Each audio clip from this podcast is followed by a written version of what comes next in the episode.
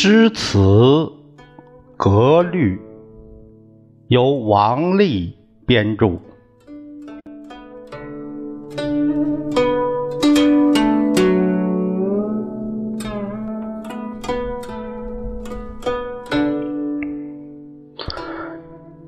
各位朋友，呃，今天呢这节我们讲对仗。上节我们呃就是读了这个啊第三节的平仄。呃，线下有朋友呃反映说还有点还是有点听不懂啊，我没有嗯详细的问哪里听不懂。我推测有两有下面这个啊，我分析是这样：这个平仄平啊，就是太平那个平，仄这个字啊很少见，它相当于那术语差不多。所以如果我们不学这个诗词格律啊，这个仄几乎都用不上。它就是一个工厂的厂里面一个人，这个仄。呃，什么是平仄呢？啊，阴阳上去啊，阴阳上去我也不懂，阴阳上去，那这就是嗯，这个拼音里边它的音调，那音调呢，阴阳上去是指的什么呢？那就是咱们通俗说的一二三四声，一二三四声，其他的又分阴阴上、阳上啊，阴去啊、阳去啊，咱们这不论这个。呃，不管他们赏啊、入啊，是呃这个去啊，其实这三个声都并到一起，它作为一个呃，就是叫呃去声来处理。那么这样呢，就是说，呃，我们通常现在普通话讲的，基本上除了轻声以外，就是四个调一二三四声，叫一二三四声。比如咱们用这个“妈”来，“摸啊”，用这个来拼的话，“摸啊妈”“摸啊麻”“摸啊马”“摸啊骂”，前两个“妈麻”，那么它就是平，叫平平；“马骂”这个叫仄仄。所以说，它这个就是我这样讲，应该大家都清楚了。那我朋友说，那。拼音我也没，我也不懂，我也没学过。那你要是拼音要没学过，那这汉语你几乎汉字你也没学过了，那就那这个咱们就没办法听了这个事儿。所以呢，这个我我我又呃给解开一下这个呃分分解一下这个事儿。呃，有时候我们这个这样读啊，它有一个弊端，就是说呃没有直观，你眼睛看不到。呃，眼睛看不到呢。您要是认真，要是想认真学，最好是边听边做一些笔记。然后我说着，然后您呢反映到书本上，您就看得清楚了。嗯，所以还有一点，我以后注意，就是说哪个字发哪个音的哪个字，或者是组成词是哪个字，我这个说的时候、读的时候给。给朋友们说的更细一点，这样呢有有利于您的这个理解啊。呃，下面呢我们就读第四节，他讲到对仗，对是对联那个对，仗呢就是打仗那个仗，对仗。诗词中它的对偶。对诗词中的对偶，偶就是偶偶然那个偶，看这个对偶也叫对仗。古代的仪仗队是两两相对的，那就是说这边四个人，那边四个人，这边五个人，那边五个人。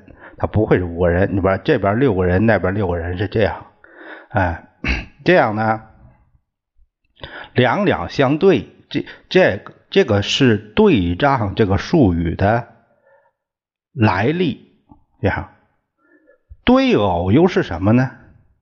对偶就是把同类的概念或对立的概念并列起来，同类的概念或者是对立的概念并列起来。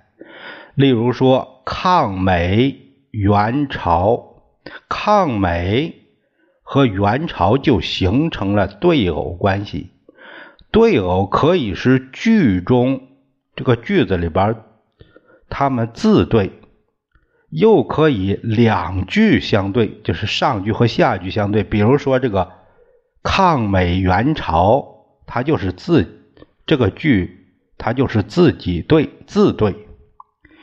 哎，这个抗美援朝，保家卫国，保家卫国就是两句。这抗美援朝还和和这个保家卫国就是。两句，这两句子相对。一般讲对偶，指的是两句相对，上句叫出句，下句叫对句。它就是出句，出是出来的出，下句叫对句，这个对就是对答如流的对，就是说你这个事儿对吗？这个对。嗯，我这样，我这样来。来解析的话，朋友们应该能听得懂了啊。对偶的一般规则，对偶的一般规则是名词对名词，动词对动词，形容词对形容词，副词对副词，也就是说词性相对。咱们还说这个抗美援朝、保家卫国为例，抗援。保卫都是动词相对应，啊，美美是美国，朝朝鲜，家家是家家家庭，国国家，哎，都是名词，这都是名词，名词相对。实际上，名词还可以细分为若干类，同一类的名词相对被认为是工整的对偶，叫。工整的对偶叫工对，同一类的名词，这个这像这样的叫公对。这里边这个美与朝都是专用名词，而且都是简称，所以呢，你看美是美国，朝是朝鲜，那么他们这个就属于对对偶工整，所以呢就叫工对，工整的对偶叫工对。家和国呢，都是人的集体，所以呢也是工对。保家卫国对抗美援朝也算公对，因为它都是动词对动词，名词对名词这样。因为句中字字对工整了，两句相对就不要求同样工整了。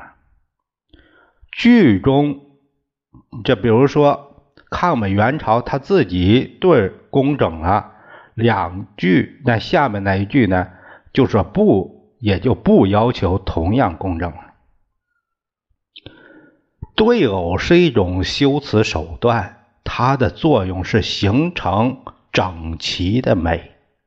汉语的特点特别适宜于对偶。那你说？那其实这个话说的其实有点毛病。如果汉语它不适宜，那对偶也就不产生了。它这个语言是有适应性的，嗯，它语言适用于这种修辞，那么它就它就会产生。它不适应，那它它自然就没有这土壤，它自然就产生不了。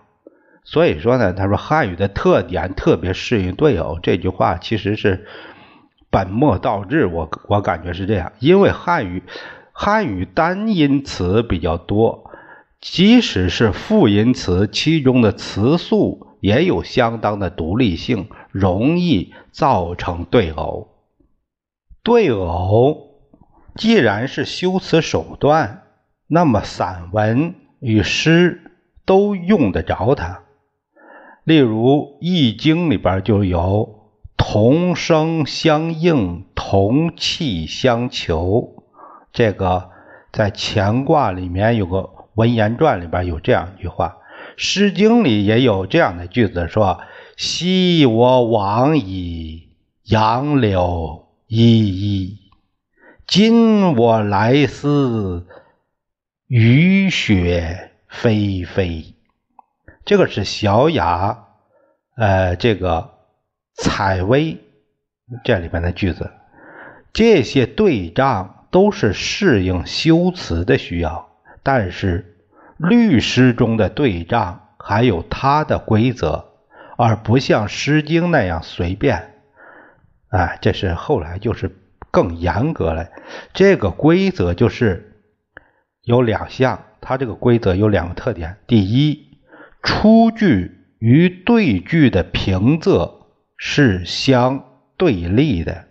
出句与对句的平仄是相对立的，那就是上句是平平，下一句那个对应的那两个字就是仄仄。这样，出句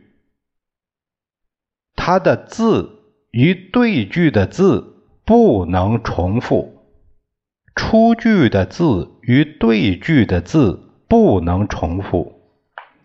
呃，下面这个里面还有个解读说，至少在同一位置上不能重复。哎，你比如说这个“昔我往矣，杨柳依依；今我来思，雨雪霏霏”。出句的第二个字和对句第二个字都是我，那就是同一位置上的重复。这个在后来的格律诗里边，这个规则就是不允许的啊。因此，像上面所举的这个，就是这个我们说的这个例子，就不合于律诗对仗的标准。这个标准啊，其实是后来定的，先前没这标准。那隋唐的时候才定的这个标准。所以说呢。谁先谁后，我们应该知道，并不是说《诗经》没他，呃，没他高明，没他的这个文学素养高啊，什么不不存在这个问题。规则是人定的，这就是说他后来他定的这个这个，呃，这叫什么？文学里的框框，这些就是专门搞了这些规则，嗯。呃，上面你看我们所举的毛泽东那个长征诗里边的那那两句：“金沙水拍云崖暖，大渡桥横铁索寒。”哎，像这个才是合于律诗对仗标准。啊，你看看咱们在在在，你看金沙。那个是大渡，啊，金沙江、金沙水、大渡桥这样啊，水拍、桥横，嗯，铁索，哎，云崖、暖、寒，这一一的对仗，这样对联儿。这下面又说到这个，由这个对偶。这就是讲的，说到对联儿对联儿也是对子，对子是从律诗演化出来的，所以也要适合上面那两个标准。比如说毛泽东的改造我们的学习中，哎，这个这是一个什么吧？嗯，是一个文稿，什么也不知道啊。他所列了一个对子，他这个对子是这样的：墙上芦苇，头重脚轻，根底浅。这是出句，是这个对句是什么呢？对句是山间竹笋，嘴尖皮厚，腹中空。这里边上联也就是出句，它这个字和下联对句它的字不相重复，而它们的平仄，呃，那则是相对立的，这相对立的，就是说，哎，仄仄平平，这个下面呢应该就是平平仄仄，啊，仄仄平平平仄仄，这是平平仄。仄仄平平，那也就是说到了这个，啊，一一对应。它这里边有一个，呃，就是我们我这读的时候，你们没办法看到，它有一个就是说，第一个字，呃，这个第一个字的，就是你比如说，咱们具体的说这个这首这首这个联儿这个对子。这个对子是在墙上，它本来是说平仄是吧？墙墙是平声，是平上，那是属于三四声，那就是仄。那怎么平仄呢？呃，那下面那个对，它怎么说是仄仄呢？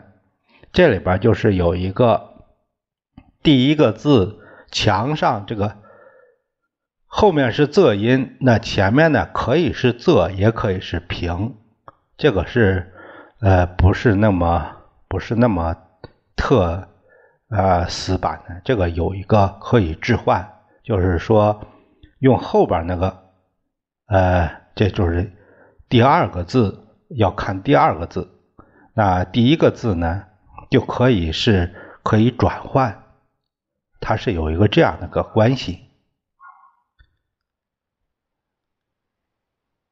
同样，山间啊，山间它是平平。你看墙上，墙上本来是，呃，它这里画的就是仄仄，那就是平仄，它本来是平仄啊，这也就是仄仄。那仄仄，它山间山间都是一声二声，那本来这就是平平，但是呢，它这里前面如果是一个。呃，三四声，也就是属于仄声的话，属于仄的这分类，那么它也算平声，也算平，就是这就是这样一个，呃，有一个这样的，算是算是一个范围吧。呃，就修辞方面来说，这幅对子也是对的很工整的，墙上啊。山间，这都是方位名词啊。根底、腹中啊，这都是名词，名词带方位名词、方位词。头对嘴啊，脚对皮，都是名词对名词。重对肩，轻对厚，这是形容词对形容词。头重脚轻，嘴尖皮厚，这又是一一相对。他们在句中字自己都相对，这样，这样句中字对，而又两句相对，更显得特别工整。这就是说，呃，这就是说所所说的这个文人游戏的高手。就是你说值得品味、值得这个呃回味的东西。关于诗词的对仗，我们在以后的节章节里面还会详细的讨论。这节呢，啊，我们就讨论到这，就是谈到这里，先谈到这里。下一节是就是第二章讲。诗律，那么这一节呢就算讲完了，呃，咱们下一节再会。